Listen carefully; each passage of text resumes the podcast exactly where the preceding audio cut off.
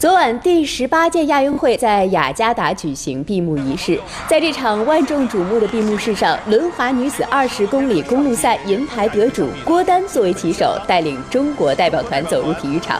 作为中国第一位既参加了冬奥会又参加了夏季亚运会的运动员，郭丹担任闭幕式旗手显得别具意义。当然了，闭幕式上最受国人关注的，要算是杭州八分钟的文艺演出，其中马云的意外出。场也是让人们倍感亲切。